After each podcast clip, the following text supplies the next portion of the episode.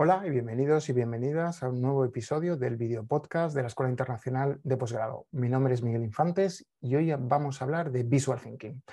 Por eso, si nos estás escuchando en formato audio, te recomiendo que eh, lo hagas en esta ocasión en formato vídeo, porque claro, vamos a hablar de algo muy visual.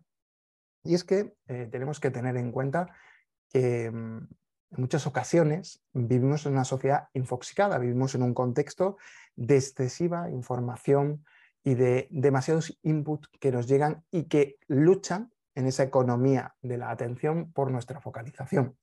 Y la palabra, la palabra escrita, es un medio de comunicación, eh, vamos a llamar de chaqueta y corbata, pero que en muchos casos provoca rechazo o que en muchos casos no logra lo que pretende.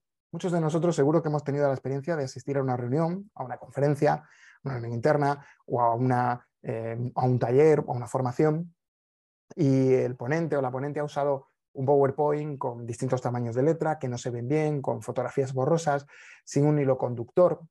En demasiadas ocasiones y en, demasiadas, y en demasiados contextos de transmisión de información, acudimos a interlocutores que no saben expresar y abusan de la palabra cuando la palabra tiene su lugar y su momento.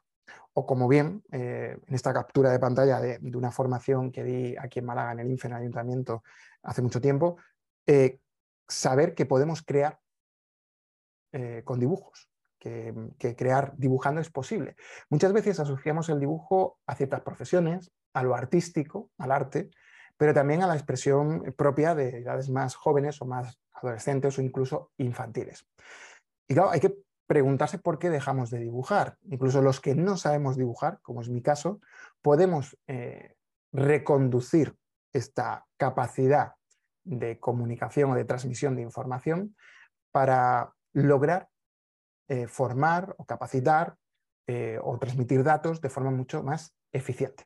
Por eso, para entender realmente lo que es el Visual Thinking, vamos a usar varios ejemplos. En concreto, uno que me resultó muy impactante. Seguro que sabéis em, a quién representa esta imagen. Es una portada de una revista digital eh, a nivel europeo. La encontré en, Twitter eh, preparando precisamente este, este video podcast. No, no, me costó mucho.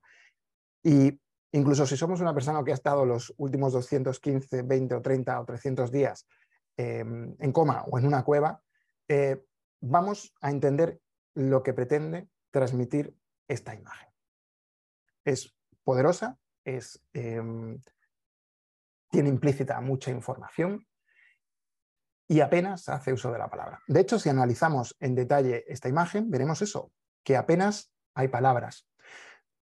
Mm, la palabra es opinable, la imagen por supuesto también, ¿no? pero el hecho de no acudir a la palabra para em, transmitir eh, toda la información o el poderío que busca esta imagen es fundamental. El hecho, por ejemplo, de ausentar em, el color, ¿vale? En lo que se llama en arte el espacio negativo, la expresión negativa, ¿no? Em, es tan importante lo que te enseño como lo que no te enseño. Esta imagen no tiene color. Ese color, obviamente, mm, nos conecta con las, las, emociones. El visual thinking em, tira de dos eh, paradigmas fundamentales. Y es que mm, hay más neuronas eh, en, nuestro cerebro encargadas de la interpretación visual y somos animales eminentemente visuales. Eh, hemos eh, estado miles de años interpretando las imágenes que el mundo nos ofrece, pero en cambio hablando y escribiendo llevamos muchísimo menos tiempo. Por lo tanto, nuestro cerebro está, tiene más predisposición a lo visual y también a lo emocional. Esta imagen, su colorido, el hecho de que no sea una imagen natural, sino que sea una imagen como dibujada, grisácea, evoca y conecta directamente con, cosas como la, el pasado, ¿no? O sea, nos evoca una época de Guerra Fría, nos evoca una época más, más, más compleja, quizás la que estamos viviendo, pero también si nos fijamos en los detalles de las expresiones visuales, tenemos eh, un lenguaje mm, corporal muy concreto, ¿no? Eh, de tristeza, de negatividad, Em, de, incluso eh, desafío. ¿no? Vemos una, mirada muy concreta y muy específica. Y todo eso eh, buscando una imagen creíble. Esta imagen puede ser incluso real, puede ser un retoque digital de una imagen real. No tienes la, la, sensación de falsedad. Hay un componente, obviamente, mm, imaginario, ¿vale? Pero hay un componente total y absolutamente concreto. De hecho, si nos centramos, que fue lo que a mí me llamó, y creo que a todos y todos os habrá llamado la atención, es cómo la expresión, la opinión en los valores que intenta transmitir esta imagen no se han escrito, se han apoyado en dos memes culturales. Todo el mundo reconocerá em, el, icono de, la, em, de la calefacción, del radiador, porque vivimos en una sociedad que se alimenta, que se comunica, incluso a nivel corporativo, con iconografía. Yo cuando estoy en algunos canales eh, corporativos en Teams, eh, valido mi opinión con, un pulgar hacia arriba. Para, para, contestar rápidamente, para dar feedback rápidamente, pero también para que la otra persona lo, capte inmediatamente. Usemos eso, apoyémonos en eso. ¿Vale? Y el segundo meme, eh, o la segunda parte, es que la imagen se apoya en, conceptos muy reconocibles ¿vale? de, la cultura de los últimos 100 años y que cualquier persona, por poco conocimiento cultural que tenga, entiende ese radiador lo que significa o lo que transmite. Por lo tanto, la conclusión es que menos es más. Es decir, cuando menos intentemos recargar las presentaciones, las comunicaciones, los currículums, mejor. Que la ausencia o, la interpretación del color es totalmente lícito para transmitir o reforzar el mensaje que es muy importante usar referencias. Podemos sorprender, pero sin despistar. Y a la vez tenemos que ser capaces de apoyarnos en, cosas, porque eh, la transmisión de información, incluso la formación, no deja de ser un camino en el que cogemos de la mano a esa persona o ese grupo de personas y les damos, eh, las, dejamos, quizá a lo mejor la metáfora no es coger la mano, sino eh, ayudarles a, montar en bicicleta, les ponemos esos ruedines a los lados para apoyarse, que son los iconos, y poco a poco se los podemos ir quitando. Y sobre todo, atender a lo emocional. Lo emocional es muy importante. Eh, el texto nos aleja de la focalización. Leer es interpretar, mientras que una imagen tiene mucha menos, mucho menos pie a la interpretación.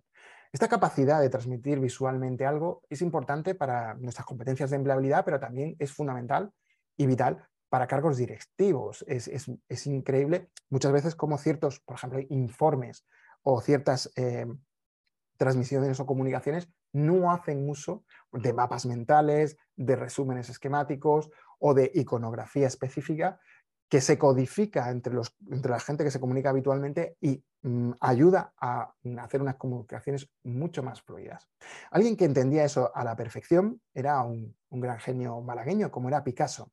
Quiero que os fijéis entre la primera expresión visual del toro y la última.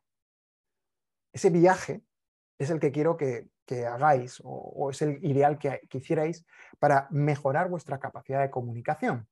Entre el primero y el último hay un viaje de reducción, de deconstrucción. Pero básicamente, si yo veo la última o la primera, sé lo que estoy viendo. Estoy viendo un toro, la representación gráfica, en este caso, de este animal. Ese viaje de reducción es muy importante, sobre todo en comunicaciones que sean muy importantes dentro de la corporación. Tenemos que ser capaces de, de ir quitando lo superfluo para que cada vez nos quede lo esencial, la esencia de la idea. Porque cuando conectamos con la esencia de la idea, sí podemos hacer un viaje al contrario, si por la razón que sea necesitamos ir completando información. En cambio, si usamos la primera y nos saturamos o saturamos al interlocutor en ese punto, posiblemente la información no es la correcta. Un último ejemplo para ilustrar, eh, desgraciadamente también contextualizado, pero que me impresionó el otro día, es el que usa el Ministerio eh, la cuenta oficial del Ministerio de Defensa del gobierno ucraniano. Esta imagen ha sido recurrente en, verla publicada a primera hora de la mañana sobre los datos del día anterior. Como veis, está fechada a 24, em, perdón, a 27 de, septiembre. Y está en perfecto ucraniano, ¿vale? Eh, lenguaje que desgraciadamente yo no domino. Pero como veis, hay muchos valores de visual thinking y constituye una auténtica obra maestra pequeña, pero obra maestra de la transmisión infográfica. Yo creo muchísimo en, los postes científicos y, en la transmisión de información a, través de infografía. Y veamos cuál es el viaje que se ha hecho aquí. Para empezar, se hace una datación.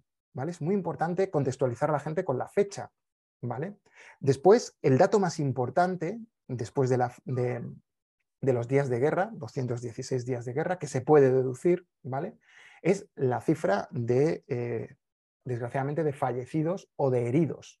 Pero incluso usando simbología como los símbolos de más o los símbolos de aproximado, transmite una información de eh, valoración o de estimación sin decirlo. Es decir, no dice eh, que directamente esa cifra sea exacta, sino que es aproximada. Y el dato es la fuente, junto con el día, la fuente más grande, la más significativa, la que llama más la atención. Pero también este póster consigue romper la barrera eh, idiomática. Como he dicho, yo no soy ucraniano, pero entiendo perfectamente que se refiere que la guerra, desgraciadamente, lleva 216 días, el número de heridos o fallecidos por parte del ejército ruso, y después tengo un despliegue de los, eh, del armamento o del de, em, el equipamiento del ejército soviético que ha sido capturado o destruido, sin saber exactamente lo que significa, porque me apoyo o se apoya en iconos específicos. El hecho de tener, por ejemplo, el verde militar de camuflaje, hace eso que hablábamos en la, imagen anterior, una sensación familiar. Te contextualiza junto con la fecha de qué estamos hablando. Estamos hablando de un informe visual, pero un informe de carácter militar. El hecho de también de usar un degradado, en el Visual que se usa mucho el degradado, eh, mm, permite también mm, simular el papel, eh, el papel de un póster que podríamos ver pegado a una pared. Tiene sus secciones, usa figuras geométricas, pero sobre todo usa mucho lo que se llama el triángulo de oro. ¿no? Cuando eh, buscamos información o leemos información, nuestros ojos se mueven en zigzag. Días, cifra fundamental de caídos en combate o heridos en combate y después la información en detalle. Entonces, este es un ejemplo de cómo eh, se puede realizar en una sola diapositiva, en una sola pantalla, en un solo pantallazo, transmitir información tan diversa y tan enriquecedora. Es decir, eso es más, significa, entre comillas, los avances que ha tenido el ejército ucraniano en sus batallas contra el ruso. Siento usar este ejemplo, pero creo que es eh, un claro, eh, una clara eh, ejemplo, para la redundancia, de lo sencillo que es transmitir información visual cuando sabemos lo que queremos, cuando no abusamos de la palabra escrita y llegamos hasta romper las barreras idiomáticas para transmitir información fundamental. ¿De acuerdo? Bueno, pues espero que este video podcast os haya sido de interés y nos vemos en próximos episodios de Ape Talk. Un saludo y muchas gracias por estar al otro lado.